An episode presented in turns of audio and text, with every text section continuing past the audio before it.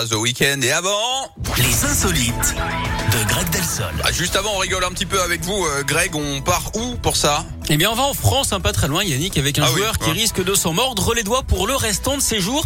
Et pour cause, puisqu'il vient de laisser filer 6 millions d'euros. Deux personnes avaient remporté le loto du 12 février dernier, 12 millions d'euros donc à se partager. Alors l'un des gagnants originaires de Dordogne s'est bien sûr empressé de récupérer son butin, hein, comme Christine. L'autre qui a validé Oh non, son ticket mais non. en Loire-Atlantique ne s'est jamais fait connaître malgré Oui. l'avis de recherche lancé par la FDJ. Oh Il là là. avait deux mois pour le faire. La date butoir a expiré hein, pendant ce week-end de Pâques.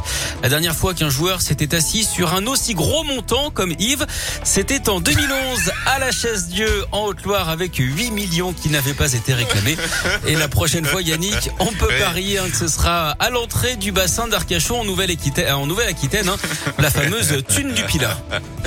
Non c'est pas Des fois en fait on rigole à vos vannes mais on se demande si c'est vraiment En fait c'est juste parce que c'est tellement pitoyable que ça, exactement ça, ça. devient risible C'est un rire de génial. Dépit.